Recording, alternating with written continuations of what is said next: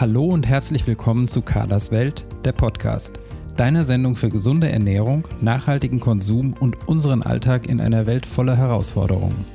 Hier geht es um gesunde Ernährung und die nötigen Hintergrundinfos, entspanntes Kochen im Alltag, ein stressfreieres Leben, Genuss und Spaß mit hochwertigen Lebensmitteln, um ein verantwortungsvolles Leben und um interessante Menschen, deren Projekte und Biografien. Viel Vergnügen mit der neuen Folge von Carlas Podcast. Ja, herzlich willkommen zur Folge 38 meines Podcasts und zur vierten Expertenfolge mit Birgit Schröder. Schön, dass du wieder dabei bist.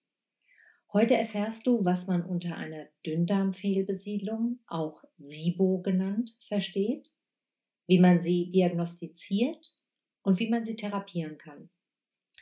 Birgit Schröder ist für unsere Expertenfolgen regelmäßig bei mir im Podcast zu Gast. Wer mehr über sie erfahren möchte, findet in Folge 20 ein ausführliches Interview mit ihr. Birgit ist eine meiner Ausbilderinnen und auch eine meiner persönlichen Gesundheitscoaches. Dass ich in diesem Format die Fragen stelle und Birgit antwortet, heißt natürlich nicht, dass ich von diesen Dingen keine Ahnung habe. Das wäre natürlich schlimm. Als Ernährungsberaterin bin ich natürlich im Thema, gehe hier aber bewusst in die Position des Fragenstellers, um Birgit stellvertretend für euch ein paar grundsätzliche Fragen zum jeweiligen Thema zu stellen. Dadurch bemühen wir uns, die Basics so zu erklären, dass du auch ohne spezifisches Fachwissen die einzelnen Themen gut verstehen und nachvollziehen kannst. Ich wünsche dir viel Spaß mit der heutigen Folge. Ja, hallo Birgit, ich grüße dich. Wir haben ja heute ein ganz spannendes Thema auf dem Schirm, die Dünndarmfehlbesiedlung. Und äh, ja, bin mal gespannt, was wir da an Informationen zusammentragen werden. Ich, ja, ich hoffe auch viele spannende Dinge. Ja, genau. Ich würde dich erstmal ganz gerne nach den Begrifflichkeiten fragen. Diese Dünndarmfehlbesiedlung, die wird ja oft auch SIBO genannt, also S-I-B-O. Was bedeutet denn diese merkwürdige Abkürzung? Ja, das ist eine Abkürzung, die äh, aus dem Englischen kommt. Äh, wie immer oder wie vieles in der Medizin äh, ist Fachliteratur auf Englisch geschrieben. Äh, insofern steht SIBO für Small Intestine Bacterial Overgrowth und in die deutsche Übersetzung wäre eben Dünndarmfehlbesiedlung. Mhm. Oder bakterielle Dünndarmfehlbesiedlung. Genau, und der englische Begriff, der sagt es ja schon ein bisschen mit diesem Overgrow, aber kannst du noch mal erklären, was man unter einer Dünndarmfehlbesiedlung genau ähm, versteht? Ja, also wenn man den, den Darm jetzt in äh, zwei Hauptabschnitte unterteilt, dann gäbe es den Dünndarm und den Dickdarm. Und ähm, der Dickdarm ist eigentlich derjenige Teil, ähm, der eben eine sehr hohe bakterielle Besiedlung hat, physiologischerweise, und der Dünndarm eher viel weniger. Und eine Dünndarmfehlbesiedlung oder ein übermäßiger Wachstum von Bakterien im Dünndarm würde einfach bedeuten, dass hier Bakterien sich ansiedeln, die da physiologisch einfach gar nicht hingehören. Mhm. Und das, also das heißt praktisch, dass ich Dickdarmbakterien habe, die ähm, aufgrund irgendeiner Fehlfunktion im Dünndarm gelandet sind und dort Schaden anrichten. Kann man das so zusammenfassend sagen? Genau, also häufig sind es äh, Bakterien, die aus dem Dickdarm dann in den Dünndarm wandern. Es kann aber auch durchaus sein, dass ein Helicobacter, den ja viele so im Kontext zu Magenerkrankungen kennen, dass ein Helicobacter auch vermehrt im Dünndarm sich ansiedelt. Das ginge mhm. auch. Mhm. Und wie kommt das? Also wenn wir jetzt äh, zum Beispiel davon reden, dass sich Bakterien aus dem Dickdarm im Dünndarm ansiedeln oder wie du sagst, aus dem Magen im Dünndarm ansiedeln, wie kommt das überhaupt, dass Bakterien da wandern können? Das ist ja offensichtlich von der Natur so nicht vorgesehen. Nee, so vorgesehen ist es nicht. Ähm, wenn man jetzt mal so Ursachen von oben nach unten durchgeht, dann müsste man ja beim Magen starten.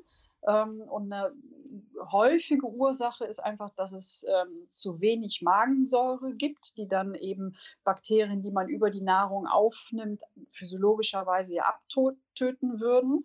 Und bei zu wenig Magensäure können halt diese Mikroorganismen in den Dünndarm gelangen.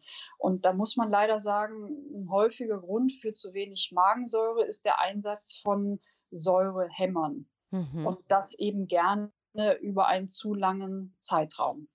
Ähm, das wäre ein wichtiger Grund.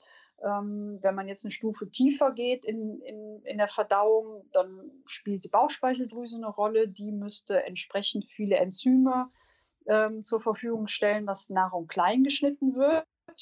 Und wenn hier zu wenig Enzyme abgegeben werden, ähm, hätte man auch einen Grund, dass es so Substratvorteile gibt für diese Mikroorganismen und die sich eben vermehren können. Ähm, und ein anderer wichtiger Grund wäre, ähm, dass es eigentlich eine sogenannte Türe gibt, so eine Klappe zwischen Dünn- und Dickdarm und die muss gut schließen können. Und wenn hier eine Störung vorliegt, dann würde die Tür offen stehen, sodass halt aus dem Dickdarm auch wieder Bakterien in den Dünndarm gelangen können. Mhm. Das ist diese Iliozykalklappe, über die wir da sprechen, ja, ne? zwischen genau. dem Dünn- und dem Dickdarm, genau. genau. Mhm. Ich habe in einer Fortbildung auch mal gehört, dass so Grunderkrankungen wie Zöliakie, Morbus Crohn, Diabetes und sowas, dass die auch mit um, teils ursächlich sind für so eine Dünndarmfehlbesiedlung. Kannst du das bestätigen, dass es da, dass da auch das Risiko größer ist? Ja, genau. Jetzt kann ich bestätigen. Jetzt wäre so von der Begrifflichkeit die Frage zwischen die Unterscheidung zwischen Ursache und Risikofaktoren. Und ich würde dann eher denken, ja, Zöliakie und Diabetes, das sind definitiv dann äh, Risikofaktoren, die die Wahrscheinlichkeit, dass man an einer SIBO erkranken kann, äh, eben erhöhen können. Mhm, verstehe. Und dann dazu würden dann auch die Intoleranzen zählen, ne? Fructose- oder Laktoseintoleranz.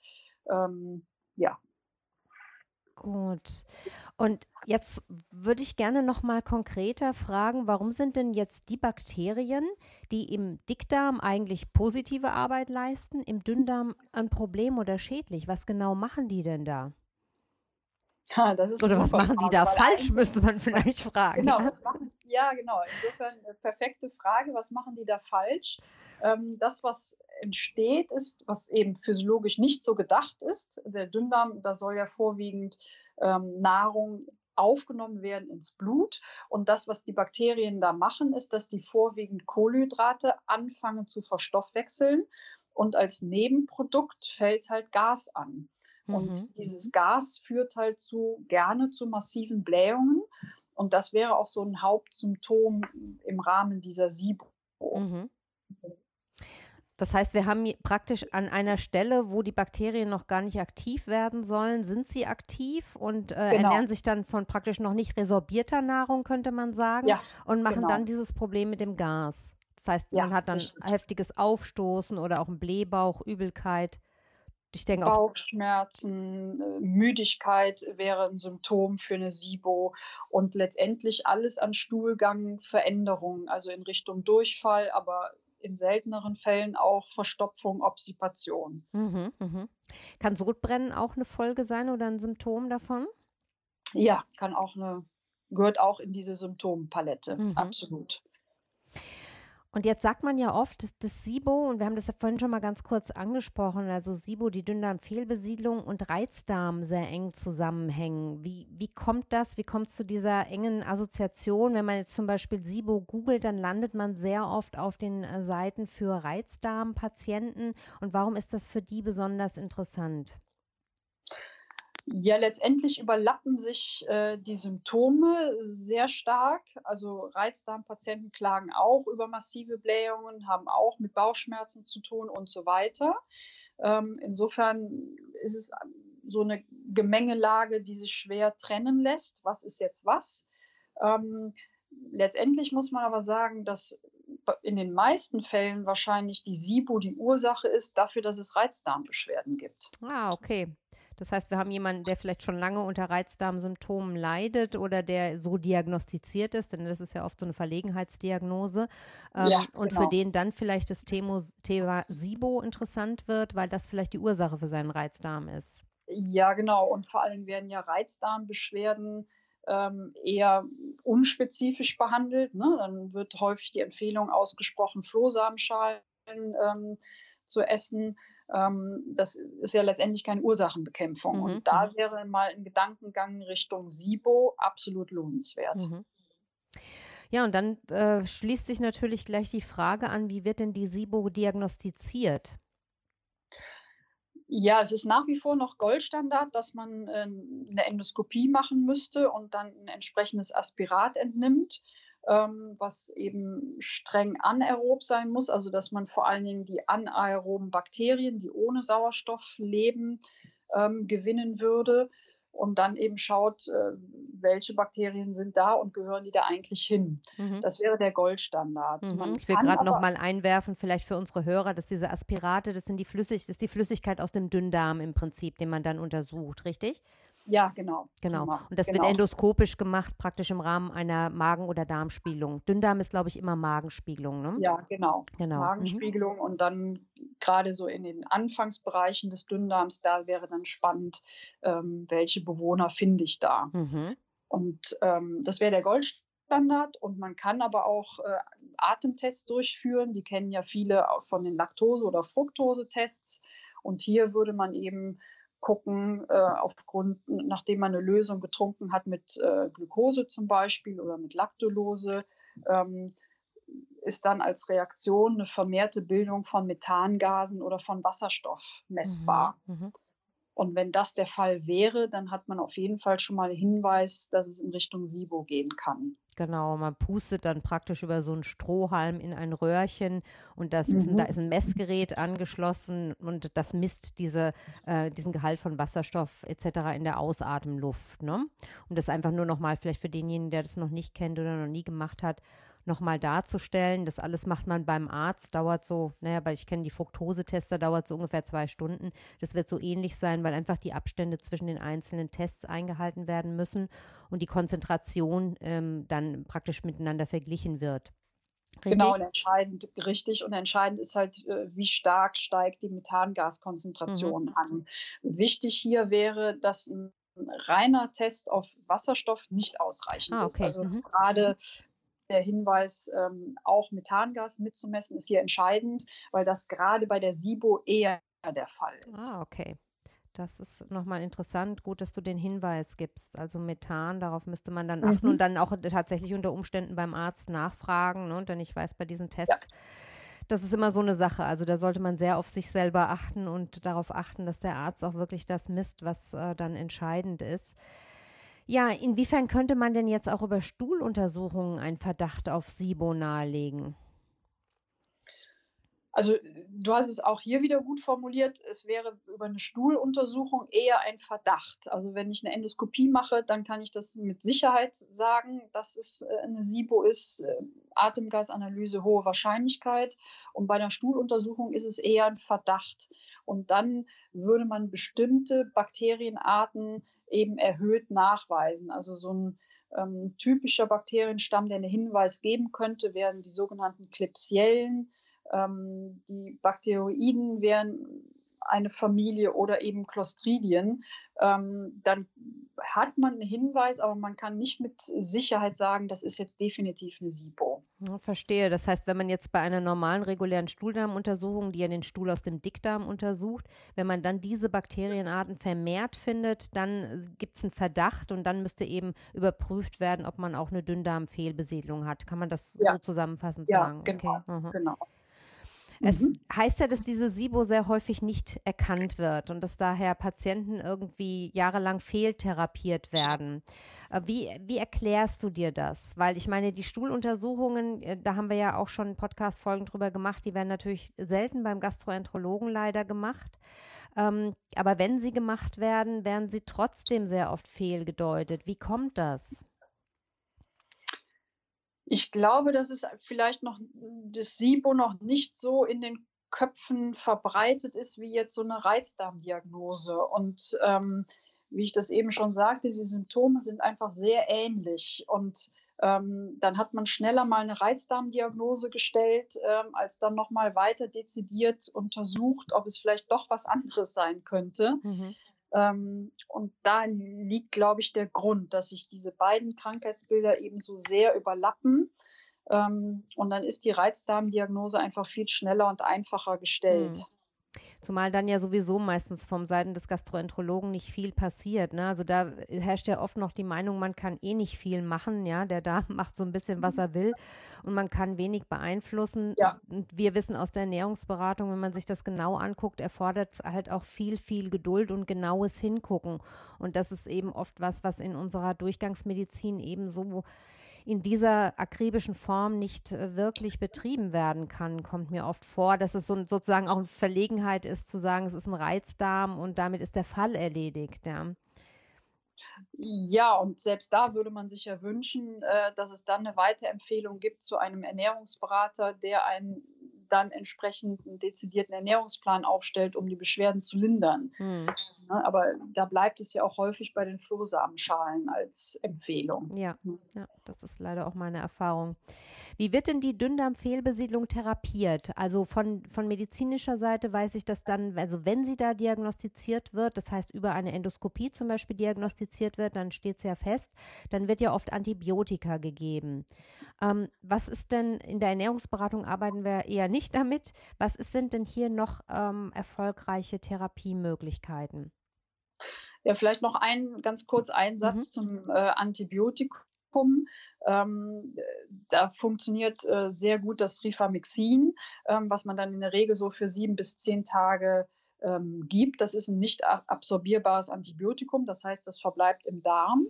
Ähm, das hat auch einen sehr guten Erfolg. Der Nachteil daran ist nur, dass man ja die Ursache nicht behebt. Das heißt, ähm, die Rückfallquote ist dann relativ hoch. Also da gibt es Zahlen, dass nach neun Monaten zum Beispiel 44 Prozent der SIBO-Patienten wieder rückfällig werden. Mhm. Das zeigt, ähm, eine, eine rein medikamentöse Behandlung reicht einfach nicht aus. Mhm. Ähm, Und wenn man ähm, ursächlich behandeln möchte, dann sollte man auf jeden Fall natürlich an die Magensäure denken, an die Verdauungsenzyme, also das, was wir eben genannt haben. Und es braucht eben absolut eine Ernährungsumstellung.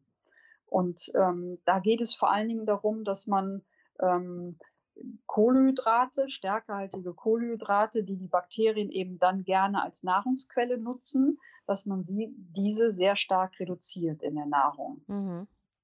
Und da wäre so das, Entschuldigung, ähm, ein Satz noch, da wäre dann so das Schlagwort, ähm, kennen wahrscheinlich auch viele, eine spezifische Foodmap-Diät. Mhm, mhm. Da werden wir ja sicherlich auch nochmal im, im Zuge unserer äh, Podcast-Folgen nochmal zu sprechen kommen auf diese Diät, diese FODMAP-Diät, die halt immer mehr im Fokus auch steht, über die man immer mehr Mhm. hört. Genau, da können wir vielleicht auch nochmal drauf eingehen. Ähm, mich würde jetzt nochmal interessieren, so eine Ernährungsumstellung, wie du sie eben beschrieben hast. Würdest du sagen, dass man das bei einer Dünndarmfehlbesiedlung auch in Eigenregie machen kann oder sollte man sich hier auf jeden Fall eine kompetente Beratung holen? Ja, ich bin ja immer für eine kompetente Beratung, weil man sich natürlich viel anlesen kann. Ähm, aber das Detailwissen oder das entscheidende Wissen, da ist natürlich immer der Fachmann gut, wenn der einem zur Seite steht ähm, und dann gegebenenfalls auch wirklich einen Ernährungsplan ähm, erstellt und, und ähm, die genaue Richtung vorgibt. Mhm, mhm. Und wenn man jetzt diese SIBO einmal therapiert hat, kann man dann sicher sein, ich meine, du hast es ja vorhin schon angedeutet, dass, also sagen wir mal, man hat es tatsächlich mit einer Ernährungsumstellung auch therapiert, kann man dann auch langfristig sicher sein, dass es nicht wieder zu einer Fehlbesiedlung kommt oder ist das eher unwahrscheinlich? Das wäre schön, wenn man sich langfristig sicher sein könnte. Kann man leider nicht. Also es gibt eben diese Rückfallquote, die natürlich ohne Ernährungsumstellung viel, viel höher ist. Ähm, aber letztendlich die absolute Gewissheit hat man nicht und man sollte schon, äh, was die Ernährung dann anbetrifft, ähm, zum Beispiel wirklich darauf achten, wie ist das mit meinen stärkhaltigen Kohlenhydraten, wie viel esse ich, wie häufig und so weiter. Das bedeutet halt langfristig eher bei der Ernährungsumstellung zu bleiben und äh, nur ab und zu mal Ausnahmen zu machen äh, und nicht einmalig umzustellen. Ja, das ist ja, ist ja häufig das Problem, ja, dass Ernährung einmalig umgestellt wird, für ein paar Wochen durchgehalten wird und dann ist man wieder im alten Fahrwasser. Das wäre jetzt dann bei der Dünndarmfehlbesiedlung umso wichtiger, dass man sich praktisch an eine Ernährung gewöhnt, die diese stark stärkehaltigen Kohlen- Kohlenhydrate eher weglässt, richtig?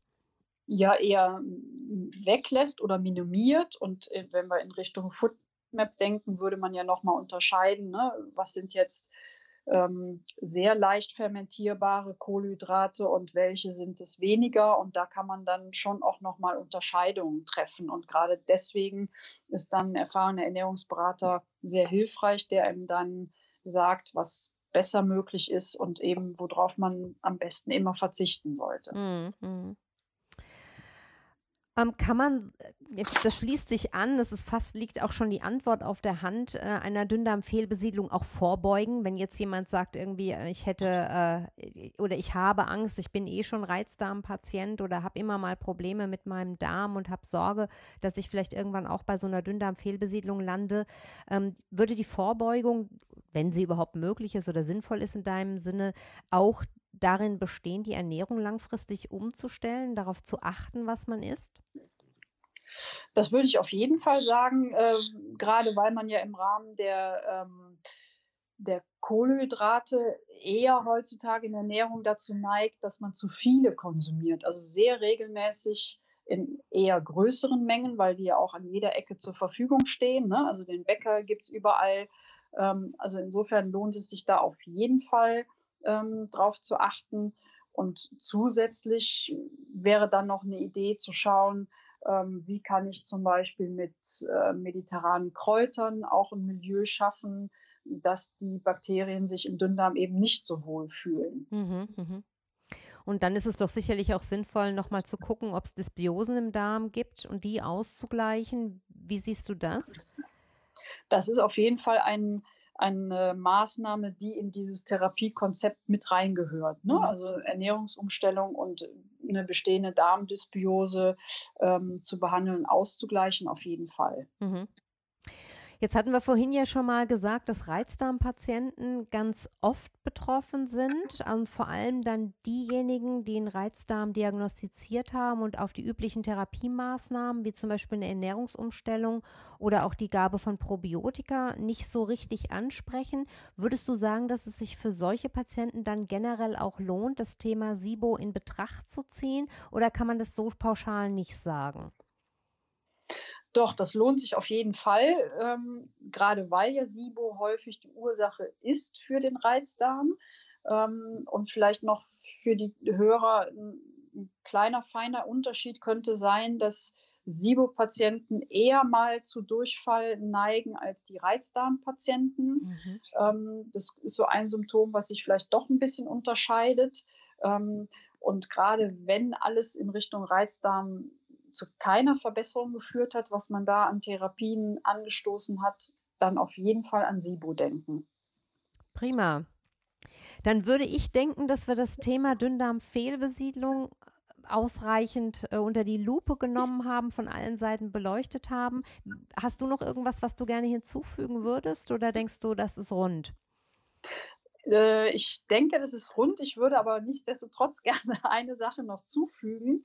Ähm, und zwar kann es durchaus auch dazu kommen, ähm, dass es in, nicht im Anfangsstadium, aber wenn eine SIBO vielleicht länger unentdeckt besteht, ähm, dass es dann auch zur Fehlaufnahme von Fetten und Eiweißen kommen kann und zum Beispiel auch vor allen Dingen von Mikronährstoffen, also so ein latenter Vitamin B12-Mangel oder so ein latenter Eisenmangel im Kontext zu Magen-Darm-Beschwerden. Da kann dann auch die Ursache eine SIBO sein. Ah, das ist auch nochmal ein wichtiger Hinweis, denke ich.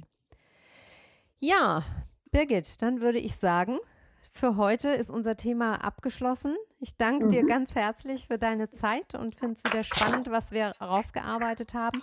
Ich stelle wie immer alle wichtigen Infos natürlich in die Shownotes für die Hörer und dann freue ich mich auf unsere nächste Folge. Ja, ich auch und wünsche dir ein wunderbares Wochenende. Das wünsche ich dir auch. Dankeschön. Ja, ich hoffe, du konntest wieder ein paar Infos mitnehmen und weißt jetzt mehr über das Thema Dünndarmfehlbesiedlung. In den Shownotes findest du, wie in der Folge angekündigt, ähm, einen Link zu einer FODMAP-Website. Und natürlich kannst du mir jederzeit über Facebook, Instagram oder per Mail auch deine Fragen schicken.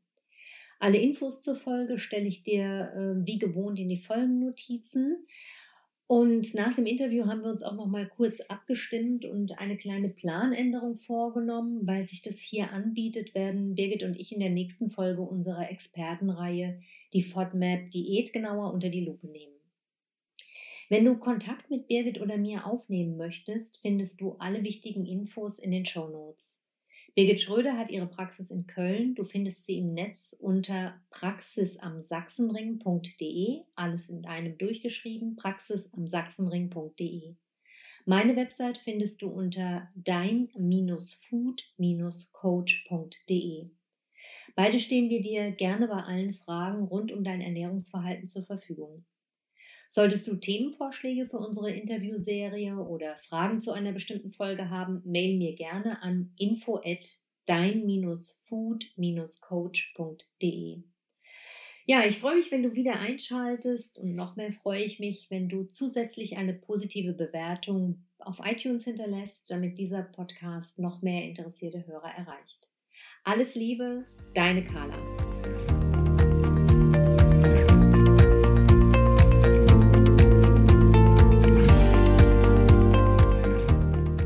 Das war eine neue Folge von Carlas Welt, der Podcast. Die Links zu den Themen der Sendung findet ihr in den Shownotes und auf www.carla-kocht.de slash podcasts. Wenn euch dieser Podcast gefallen hat, freuen wir uns über eure persönliche Weiterempfehlung und über eine positive Bewertung bei Apple Podcasts. Weitere Folgen findet ihr auf Spotify, Apple Podcasts und in eurer Podcast-App. Carla findet ihr unter Carlas Welt und Carla kocht auf Instagram, Facebook und Twitter. Vielen Dank fürs Zuhören und bis bald.